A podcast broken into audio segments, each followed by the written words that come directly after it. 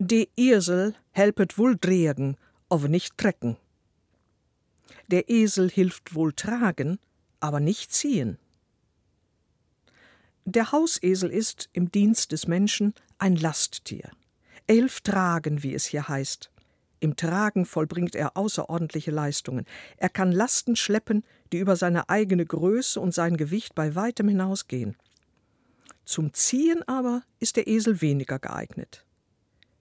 Mit Tiersprichwörtern wird gern auf menschliche Eigenschaften und Verhaltensweisen hingewiesen. So dürfen wir auch unser Beispiel verstehen. Jeder Mensch hat seine besonderen Neigungen und Begabungen, innerhalb derer er sich entwickeln und in deren Rahmen er etwas leisten kann. Darum sollte man nichts von ihm verlangen, was über seine Möglichkeiten hinausgeht. Die Gefahr ist groß, dass er dann versagt.